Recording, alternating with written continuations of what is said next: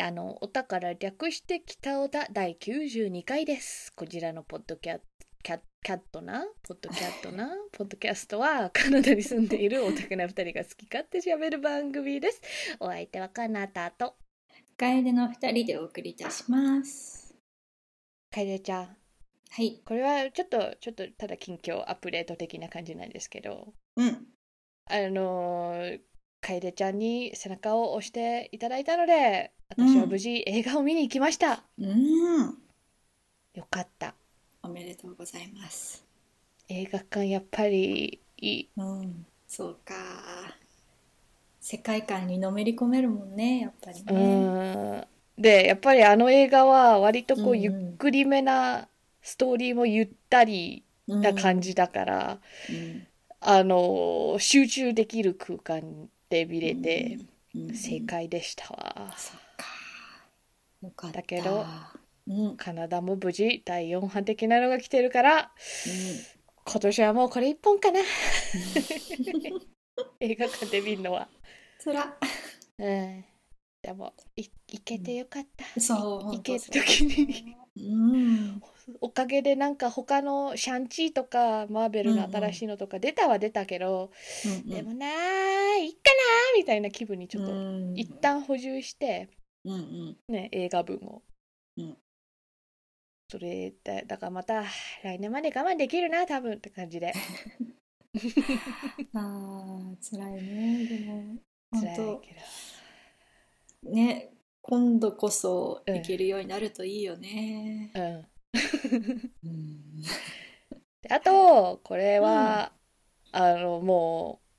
うななんだこの回がアップロードされる回には、頃には全然関係なくなってる話なんだけど、うん一応カナダでは今日が選挙デー、うんそうですね。カナダ全体のやつの選挙の日うん。なんか先月だっけ、発表してこう選挙あるよみたいな、うんうんうんうんあーすぐだなと思ったらほんとすぐ今日になっちゃっねて、え。うんうんうで時間的には今まさになんかいろいろカウントしてるん。そうだよね。ううんん感じでだからまあ、うんうん。結果とかはこのポッドキャスト内ではできないんですけど、うんでも要するに日本もねそろそろ選挙だよね、うん。そっかそっか。だからあの行ける人は行こうね、投票、うん期日前投票でも何でもいいんでうんうん。民主主義いいよイエ イというわけではい。今日話したい本題はですねうん。エッチな話ほや。ガイレちゃんは OnlyFans っていうウェブサイトをご存知でしょうかああ、聞いたことない音楽な。 いつもななんかこういう話すると、こううん楓ちゃんちょっとそういう話題疎いからなんかいけないことを話しているような気分に私はなるんだけ どいいやいや。 OnlyFans っていうえっとなんていうか個人がサブスクできるみたいなサイトがあるんよなんか個人がうんなんかコンテンツを作って、それに興味ある人はサブスクしてねみたいなので月額かな、うん大体月額いくら出て、へーそう個人が設定してでそのうんコンテンツ見れますよっていうあのサブスク的なシステムを提供しているサイトが OnlyFans なの。うん。で、うんえーまあテクノロジーって基本的に軍事的なものとあのエッチなものでいろいろ発展した 人類みたいなところがあるじゃないですか。うん。その、あの、実績の通り、OnlyFans も結構、何割かは分かんないんだけども、結構もうほぼほぼ、ポルノ系みたいな、うんまあそういうユーザーが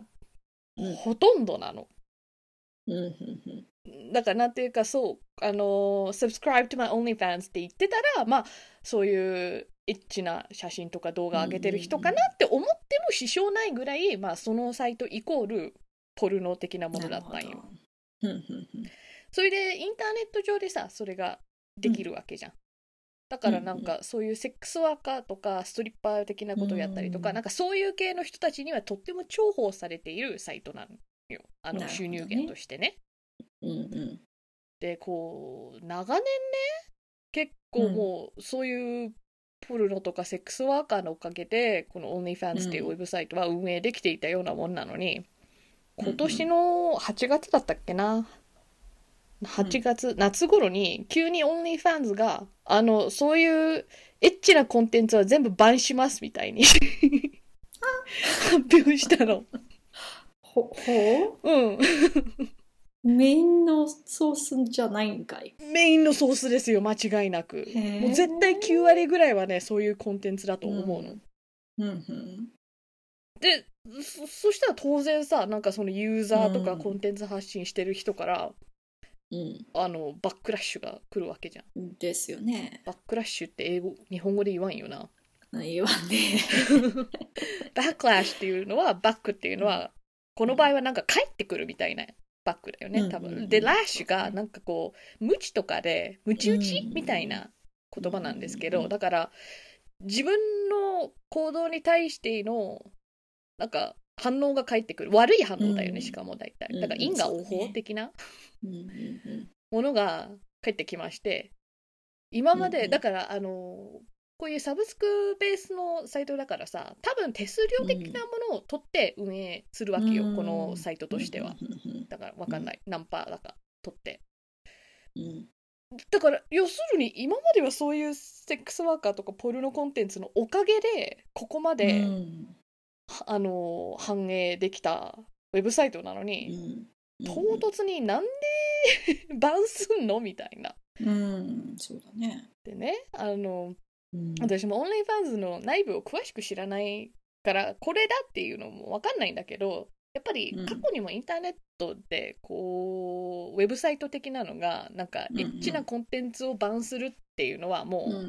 ん古くからあるようなもんなんですよ。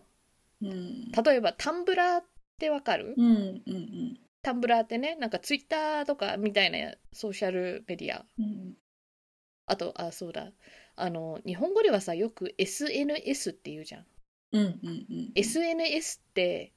北米では言わんよね、あんまりそうだね言わないねソーシャルメディアなだからソーシャルメディア、うんうんうんなんかソーシャルネットワーキングサービスだよねうん SNS は、うんうんあんま使わんようんそうだねうんだからなんかこの英語と日本語でスイッチしてる時この SNS とソーシャルメディアが混ざっうてん SM みたいになっちゃう時もあるんだ けど、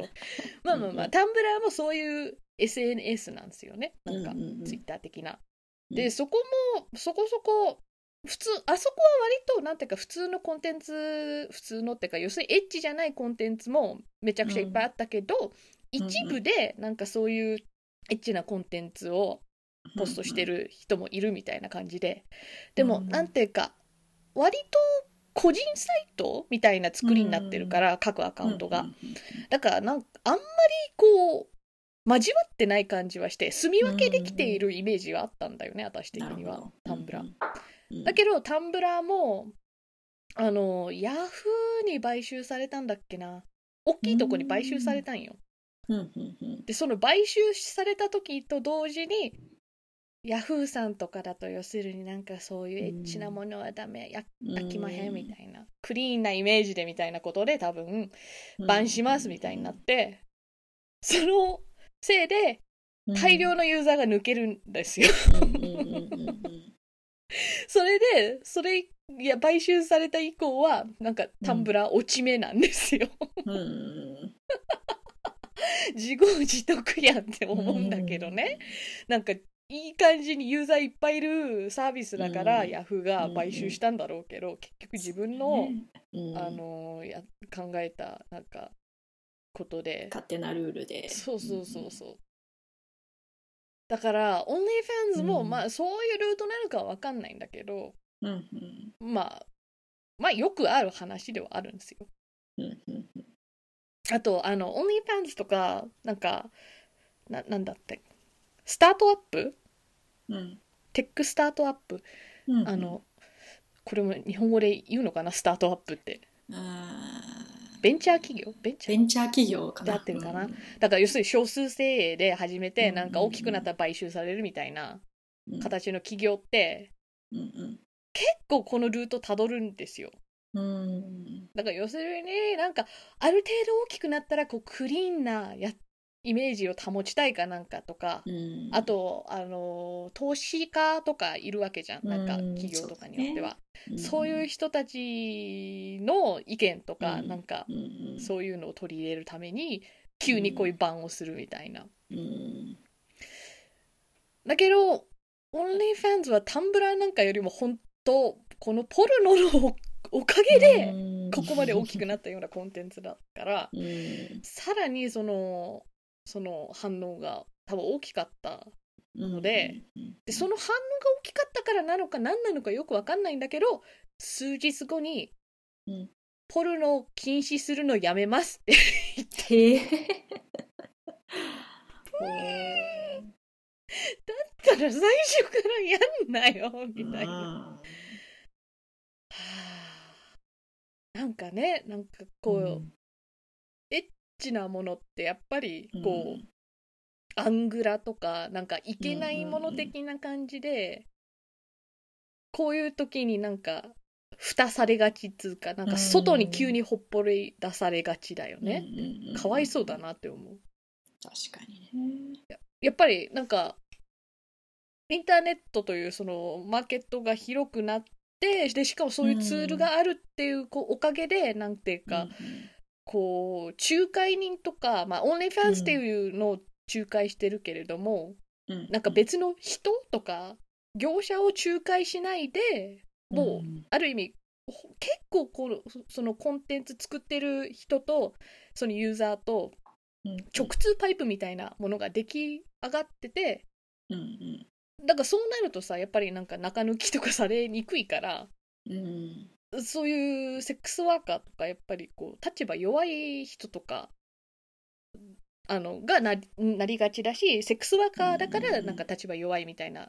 うん感じがあるじゃん。だからそういう人たちでもお金稼げてでそれがしかも自分のコントロールできるみたいなコントロールうんしやすいところまで来ててみたいな、うんうんなんかエンパワーメント的なツールになってたのに うんなるほどうんだからまあこの場合はちょっとそういう、うんあのエッチなものが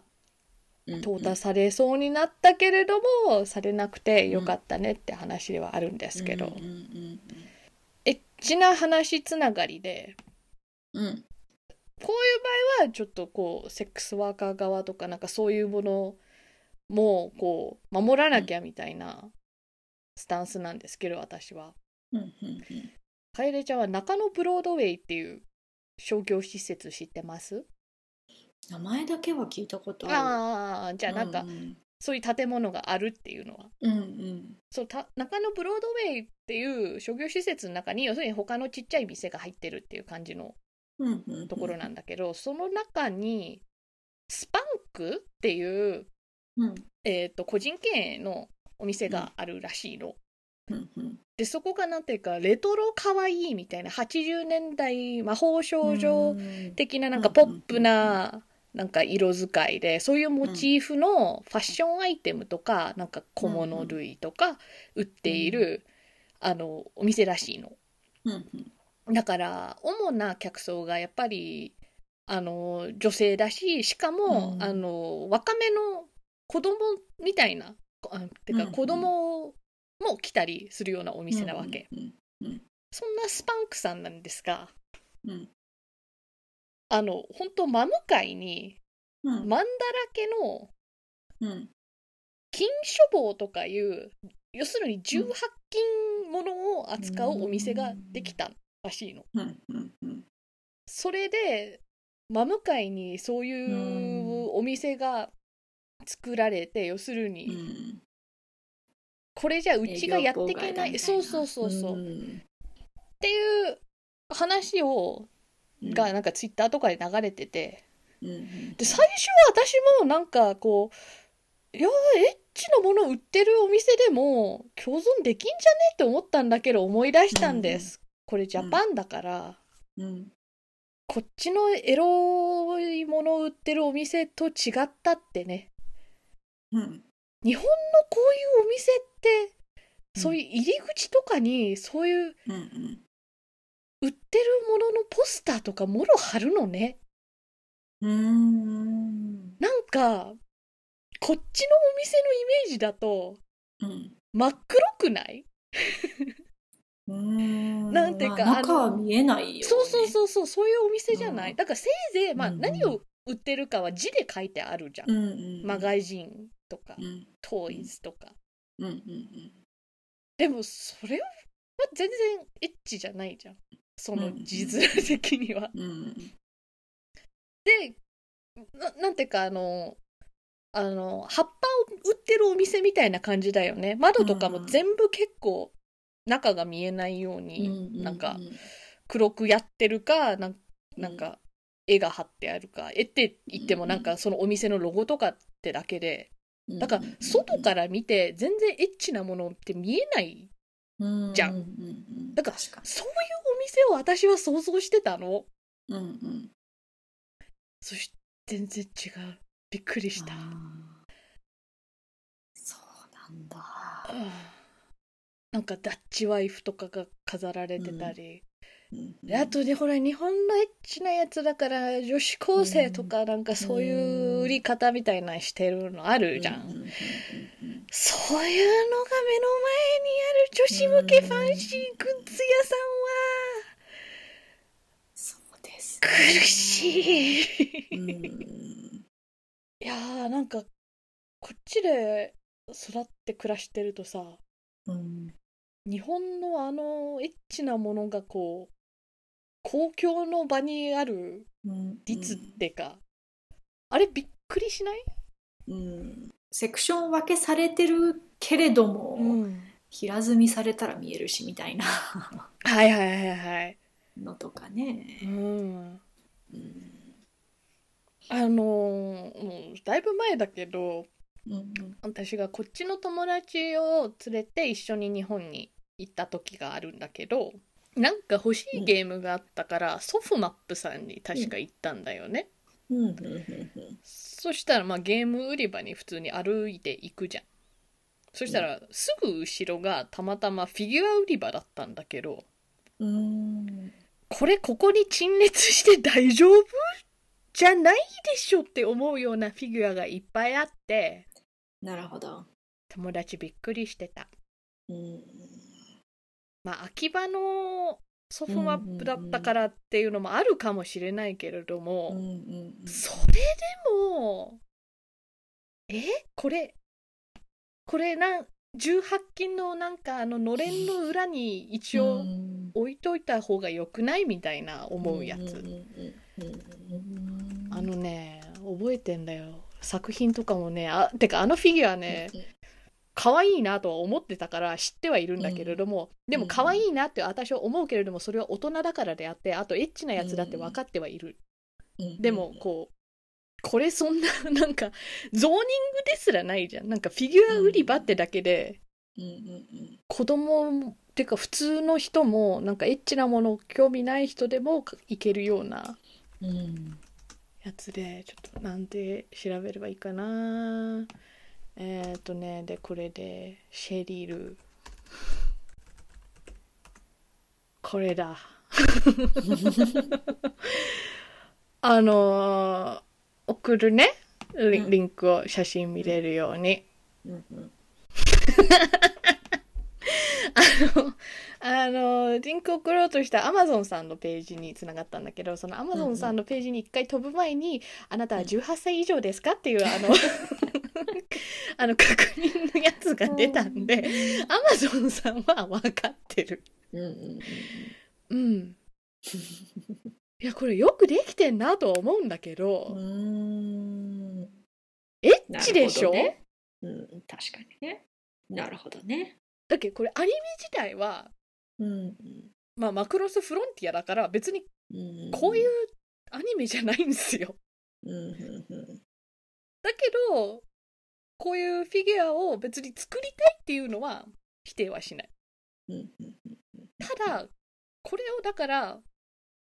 マクロスフロンティアは全年齢アニメだからイコールこのフィギュアもこのまんま売り場に出していいみたいなの は、うんうんうんうーんってひねるんだよねうんそうだねでも普通に置いてあったんですよこのシェリルがうん一応アマゾンさんはアダルト商品っそう。て書いてある ね。うんだからなんかやっぱりうん私が思うのはこういうものとかねさっき言ってたオンリーファンズとかもだけど、エッチなものって存在してもいいけどやっぱ住み分けとかゾーニングって大事だと思うんよ。うんうん存続するためにはむしろ大事にしていかないとみたいな、そこ敏感になっていかないとみたいな、うんうんなんかそこのライン引きがうんうん北米と日本だとちょっと違ってぎょっとする。うんうんうんだからなんかこのフィギュアってだけじゃなくてもやっぱりなんかアニメ系のお店友達と行く時ヒヤヒヤするもん。何の音やねん。あのね、ごめんね。いやい冷いよ蔵庫なんだけど。何やってんだろう、冷蔵え庫。な謎の音なの冷蔵庫から。うん、冷蔵庫がミシミシ言ってんの。ミシミシ。なんか さっきからなんか結構ノイズ入ってて大丈夫かなと思ってたんだけど、うんまあ、 しゃあないで。今回のちょっとすごい音がすごかった。大丈夫ラップ音じゃないポルターガイスト的な。大丈夫だと思うんだけどね。だからななんだろう同じこのマクロスフロンティアでもこう他のシェリルのフィギュアとか見てると 全全然大丈夫でしょみたいなものもやっぱあるの。ううんうんだから、なんだろう。お店側に、個人でさ、うんなんかその店店舗のせその一店員さんとかに任せるのもなんか違うんうし、なんかコンビニからエロ本がなくなったのも日本割と最近だったやん。うん、確かに。こっちでエロ本ってどこで買うのやっぱりその中が暗くなってて見えないお店とかかな。ねえ、かな見たことないもんね。そう。こっち住んでるとやっぱエロ本に限らず、うんうんそういうものやっぱり普通には見ないよね。うん、だからなんかコンビニとかスーパーとかなんていうかそういうん普段行くような生活圏のところではうん見ないうん、って思う。本当だね。でもなんかお大人のおもちゃとか全然こっちの人うん話題にするから手に入るは入るからうんうんうん別にそういう意味で規制はされてないっていうか。うんうんただなんかやっぱりゾーニングとか住み分けできてんじゃないかなって思う、うんうんだからゾーニングとかでもさやっぱりその、う何が要するにそのエッチで何がこうエッチじゃないみたいなうんうんこうカテゴライズをしなきゃいけないわけじゃんうんうんそれがちょっとまた分かってない人がいるんだなって思ったのがうんうん千葉県警がなんか、うんツイッターとか YouTube に交通ルール啓発動画をアップしてたんですけれども、それに VTuber のこうね、うん起用してたらしいの。ででそのキャラクターが、えー、と性的で不適切だという攻撃が寄せられたため消去されたそうです。だから私はねその元の動画とか見てないんだけれどもまあ分からなくはない。 こんなに腹出す必要はあるそのうそうかそうそうとかでもまあなんか腹出てるだけなら、まあいけなくはないかなとか思ったんだけどどうやら動画を見るとあのなんか動くたんびに乳が揺れるらしいの。うんうんうんあそれはあかんなって思った。うん交通ルール啓発動画で父揺れは、うんしかも子供向けのうん交通ルール啓発動画で父揺れはいらんうんいらんねいらんうんあとさ VTuber だからうん衣装とかこう、まあ、新しくねモデリングしなきゃいけないけれども、まあ、ある意味作り放題なわけじゃないですうか、んだからこの交通ルール啓発動画に出演するにあたって、うんなんかあのあの一日所長さんみたいな時に、芸能人がやる時なんかうん着るじゃん警察の制服なのか警察っぽい制服なのか、ああいう感じのコスチュームでで腹が出てないなんかうんうん割と制服だからさきちっとしてるやつじゃん大体うんうんそういう系の衣装にしてさらにさなんかこうここでしか見られないこの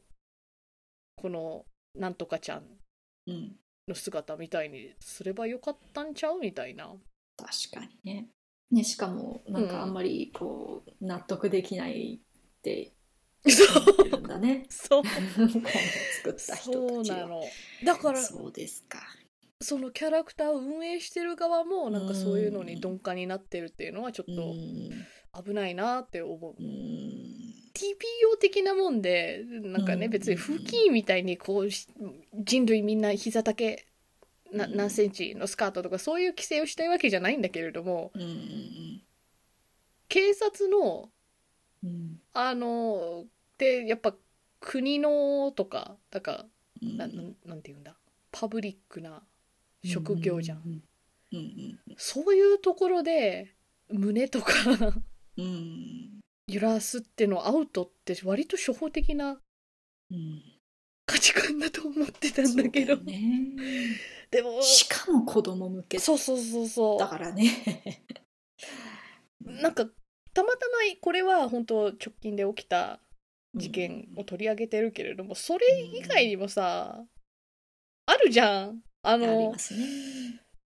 なんだっけ「ラブライブ」だっけ、うんがなんかほらみかん持ってそうそうそうこそうそううご当地みかんの宣伝みたいなやつうんうんうんうんうんあれ「ラブライブ」見たことないけど割とこうやっぱ健全的ななんかそういうエッチなコンテンツではないじゃん「ラブライブ」はうん。うん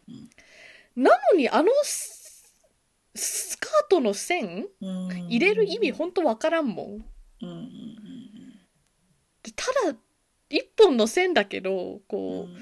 股がわかるように入れているような線ってのはうんやっぱりそういう性的な意味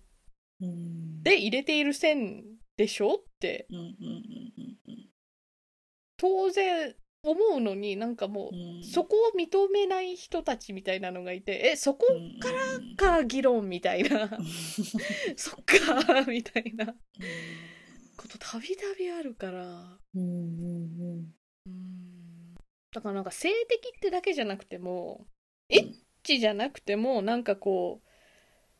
日本の広告で割とこうむやみやたらに女性を使いたがるみたいなうんちょ特に女子高生とかなんかうんうん置くみたいな風潮もうんこっちにない感覚かなってそ思うう。だだねからそういう場合はなんていうかその女子が存在しているイコール性的だから悪いじゃないんですよ。うんねうんただなんか全然関係ない話題なのにうん女性というものを客寄せパンダとして使っている、うんそそうそうアイコンのようそうそううなあのー女性は可愛いイコール男性が興味を持ってくれるみたいな安直な図式を何にでも使っちゃってる感じがしてうんうんうんで実際女性の体として生きていたらなんかうんちやほやされたいんでしょうみたいされたら嬉しいでしょみたいな価値観の人とかにあうけどうんうんまあ、万人がそう思うとは思わないけれども私は別に誰でも彼でもちやほやされたら嬉しくないです。 なんていうか、うんこうそうだねでしかもそのちやほやのされ方がこう、うんうんうんただ女性だからってだけだったら、うんいいいいあのそこ注目しないでいいほっといてくれって、うん 私は会になりたい。うんって思うのよ。なんかいろんなものが詰まってんだよねだからこ可愛い女子イコール男性がみんな好きだろみたいなのもそもそもそのヘテロつがい信仰だし、うんうんうん アニメとかなんか VTuber とかフィギュアだとこうか架空の存在とこう実在する女性との線引きみたいなのもあるし、個人的にはねなんかうんエッチなものとかセックスってそんなタブー視するほどなものではないじゃん。なんかうんうん普通なことではあるうんからもっと普通になってほしいみたいな面もありつつでもちゃんと住み分けはしてほしいみたいなうんうんねうんえうんね共存できるアイディアだと思うんだけどなその2えつは。うんうんうん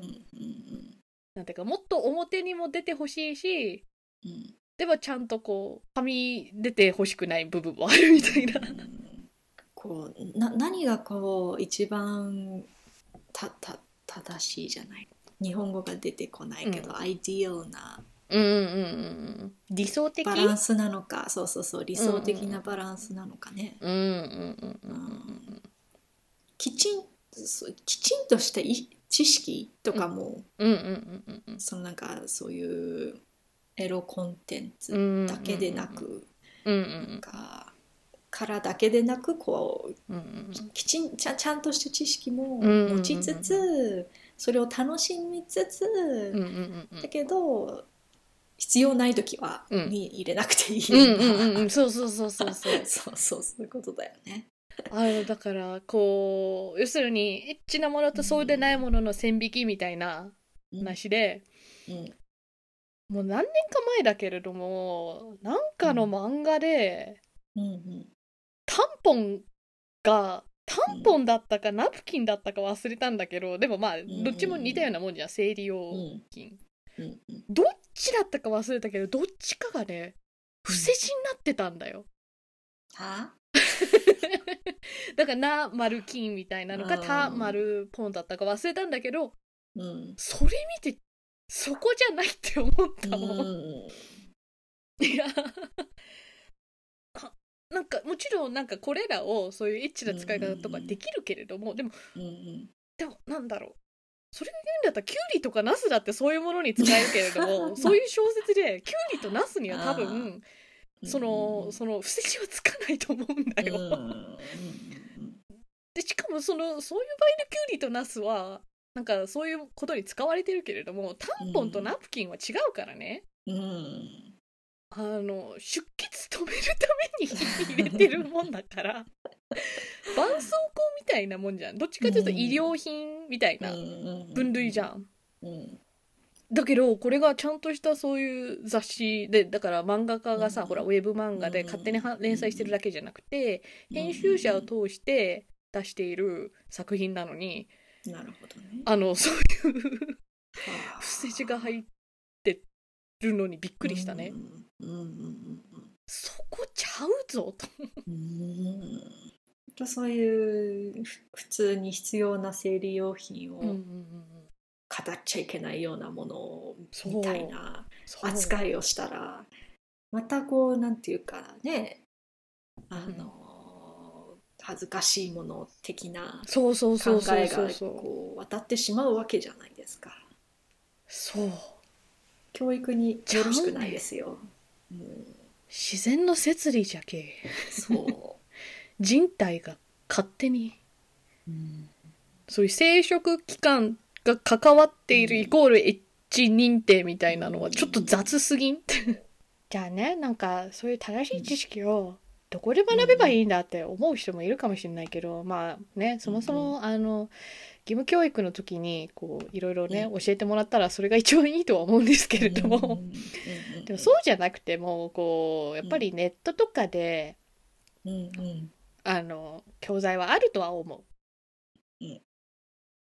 でも何をねあのいい教材もあるしダメな教材もぶっちゃけあるからうん何を読めばいいんですかって思う人には、うん私が個人的におすすめしたいのは「裏サンデー」っていうウェブ漫画連載しているあの、んサンデーさんのだからウェブ版みたいな感じなんですけどうんうん先生で〇〇しちゃいけませんっていう漫画があるんですよ。うんうんでねこれあのこのうんうん表紙とか主人公メインの女の人が保健医うんうんう保ん健室の先生で高校に勤務しててだからいろんな高校生の悩みとかなんか来るじゃん。うんうんだからそういうのにあのーこうお答えするみたいな感じの、まあ、ちゃんとストーリーも混ざっているみたいな漫画なんだけれどこれ割と面白く正しい知識学べるんじゃないかなってうん思ったなるほど保健院の先生もお胸が大きくて、だからうん時うんうん々なんかひいろんな人の妄想の中でそういうあのエッチな「あーはー」みたいなシーンとかあるんだけれどもうんうんだからなんかそういうラブコメラブコメは日本語でも通じるな。ラムコムだよね英語は、うんうんううんんラブコメ的に面白い部分もあるしでも知識がすごいちゃんとしてるうん避妊とかの話ちゃんとしてる偉いワクチンとかなんかそういう話とかもすごいしてるすごい、うんうんただのエロい漫画じゃなくてうんうんうんこれを読んだら知識もつくんじゃないかなと思うのとあと今時の漫画だなって思ったのはなんていうか SNS でそういうけしからん人からのメッセージみたいなうん取り上げてて、はあ今のティーネイジャーが遭遇しそうなやつって思ったうん。うんうんえー、北おたはお便りを募集しています。ツイッターでハッシュタグ北おた、もしくはメールフォームから送ってください。ではお相手は楓と、かなたでした。それではまた次回。さよよううなならら。どうしよう。ここの話題だけ何も考えてなかった。